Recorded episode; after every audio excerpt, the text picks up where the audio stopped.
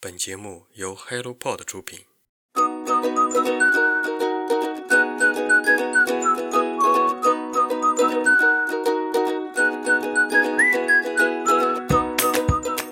Hello，大家早上好，欢迎来到晨间舒适。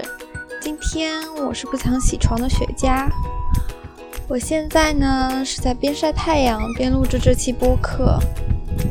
我面前有一个湖，湖边有很多我认不出名字的水草。湖上呢有几只鸭子，一只、两只、三只，还有一只。它们好像要游到另一个角落去晒太阳。我现在呢是坐在湖边的草地上，地上有短短的被修剪过的草，以及很容易粘在衣服上的叶子。头顶后面还有几棵很绿很绿的行道树。祝朋友们今天开心快乐。下面由我来给大家介绍本期的新书速递。第一人称单数，作者村上春树，出品方磨铁文志图书，译者叶一。村上的新书来了。短篇小说是一个世界的无数切口，第一人称单数是截取世界某个片段的单眼，这样的截面越来越多，单眼就成了无穷交错的复眼。到那时，我便不再是我，你也不再是你。那时会发生什么？不会发生什么？欢迎来到第一人称单数的世界。热爱爵士乐的村上写下一张似真似幻的音乐小说。查理·帕克演奏波塞瓦诺。故事中，音乐报道的写手虚构了一张梦幻专辑，却因此衍生出如梦境与真实世界的奇异接轨。和披头士一起，这张与披头士的专辑同名，是充满往日夏日气息与摇滚乐的初恋青春纪事。值得注目的还有养乐多燕子队诗集。除了洋溢着对棒球的热爱，更结合了诗作、散文题材，也是继弃猫之后再次难得披露少时与双亲的生活回忆。同名篇章第一人称单数，在春夜满月里，酒吧中发生了一段质疑自我的邂逅。故事结束了，却余韵未了，仿佛跌入晦暗的酒吧空间，以小说开启一个不眠的微醺之夜。译者叶一在豆瓣的评论中说。村上的小说大多是那种亦真亦幻，怀疑一些情节是他亲身经历过的，而这篇应该是整本书中和他本人经历重合最多的一篇了。文章中有这么一段：我每次去看棒球都会买一杯黑啤酒，而由于大部分观众都喜欢点拉格啤酒，卖黑啤酒的孩子每次过来都会先道歉，不好意思，那个我卖的是黑啤酒。然后村上写道：“我写小说的时候，也常常体会和他一样的心情。我也想朝全世界的人们一个个道歉。不好意思，那个我卖的是黑啤酒。”这句话我看完之后，瞬间就想到了一句低沉且谦卑的“斯密马塞”。在西瓜糖里，作者理查德·布劳提根，人民文学出版社。译者王伟庆，在西瓜糖里，事情一次又一次发生，就像我的生活发生在西瓜糖里。我要告诉你这件事情，因为我在这儿，你在远方。理查德·布劳提根，嬉皮一代的文化偶像，嬉皮士的海明威，后垮掉派传奇作家。一九三五年出生于华盛顿，幼年随生母和继父辗转多地。高中毕业后，因向警察局窗户投掷石块被捕，后被确诊为偏执型精神分裂和抑郁症，住院治疗。1984年在旧金山家中自杀身亡。他最初以写诗步入文坛，曾先后出版诗集《摆上大理石的茶》《运药与春山矿难》等。二十世纪六七十年代的文学偶像，其三部小说《从大苏尔来的邦联将军》《在美国钓鳟鱼》《在西瓜塘里》。关于在西瓜塘里有未经证实的传说，村上春树的小说《世界尽头与冷酷仙境》里的空间设定系直接受本书启发。这是一本很难被概括的书，旨意不明的语言讲述同样不明所以的故事。不过，这可能就是这本书的魅力所在。我们直接来看一看下面的这段原文吧。我们这儿的太阳很有意思，它每天的颜色都不一样，谁也不知道为什么会这样，就是查了也不知道。我们还尽量种不同颜色的西瓜。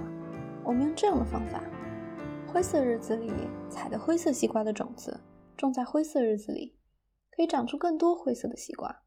这其实很简单，每天的颜色和西瓜的颜色变化如下。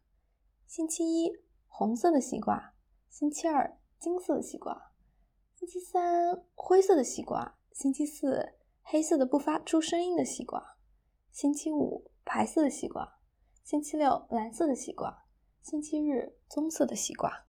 《怀疑者年鉴》，作者伊桑卡宁，出版社理想国，河南文艺出版社，译者张坤。华盛顿邮报评价这本书，《怀疑者年鉴》不是一本关于数学的小说，而是一个数学家家族与其天才搏斗的故事。由于窥探上帝的秘密，他们被诅咒永远活在对知识的不满足中。一直以来，麦洛都能从六个方位上想象出周围世界的形貌，并确定自己在任何一个三维地形中所处的精确位置。也许这本领是他多年来独自在无路可寻的森林里渐渐掌握的。他还从小就学会了雕刻木头。阳光下的放大镜可以凝结出一颗倒置的太阳，游走于木纹之上。青烟升起而后消失，啄出一颗小小的星星。商毛榉树桩能够雕成首尾相接的木头链条，每节链环都刻成了拧转的形状。用手指顺着任意一节链环的表面滑动，都得绕上两圈才能回到原点，而不是一圈。其他人也知道会这样吗？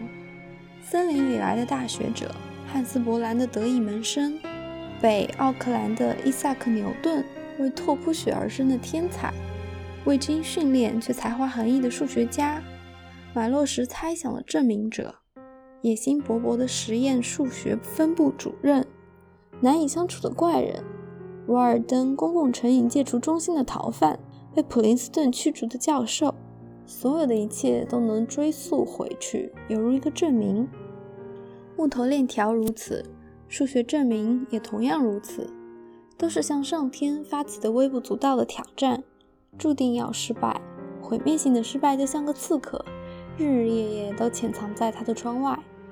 这本小说中用循环的结构。恰似麦洛擅长的拓扑学，叙述在事件的重复中展开，每一次都揭示出更多的细节。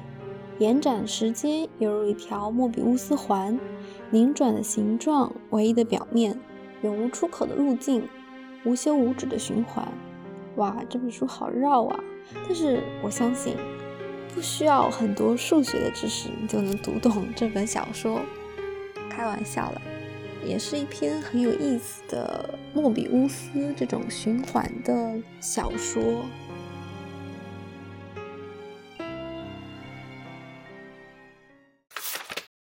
克苏鲁神话四》，作者霍华德·菲利普·洛夫克拉夫特，出品方果麦文化，译者姚向辉。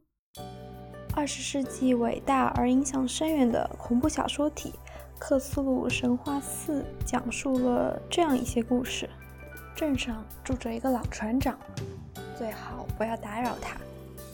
相信我，杀死我朋友的不是我。让刚刚死去的人立刻复活，他会否说出死后的景象？适合夏天的寒风，魔焰之夜即将到来，我必须做好准备。月光下的沼泽。一座废墟和在上面跳舞的人，他是谁？爱手艺的温柔和浪漫。爱手艺先生原名霍华德·菲利普·洛夫克拉夫特，美国奇幻、科幻、恐怖小说作家。父亲因精神崩溃而去世，母亲精神失常。家道中落的他，三十几岁与妻子离婚，后投入到写作中。直到四十七岁因肠癌去世，他的六十篇中短篇小说也未能带来名利回报。克苏鲁和克苏鲁所代表的无序、混沌、不可名状的宇宙观，它的意义绝不仅仅是使我们恐惧，让我们感到自身的渺小。洛夫克拉夫特所倡导的宇宙主义，即人类远非世界的主宰者，在尚未探索的未知宇宙中，隐藏着超乎想象、不可名状的恐怖真相，只是见上一眼就能让人陷入疯狂或者死亡。正如作者本人所述。人类最古老、最强烈的情绪是恐惧，而最古老、最强烈的恐惧是对未知的恐惧。洛夫克拉夫特和他笔下的克苏鲁神话被认为是二十世纪影响力最强的古典恐怖小说体系，已成为无数恐怖电影、游戏、文学作品的根源。友情提醒：这本书是一本并不适合睡前看的神话故事。克苏鲁神话四之前还有好几本书，如果对这个神话体系感兴趣的，可以去看一看前面的几本。好了，今天的新书速递就到这里。对于这几本书，如果你有任何感想，欢迎在评论区和我说说你的感受。如果你也有好书推荐，欢迎在评论区给我们留言。今后，让我们一起努力，让阅读成为一种人生的可能。今天的晨间书事就到这里，我们下期再见，拜拜。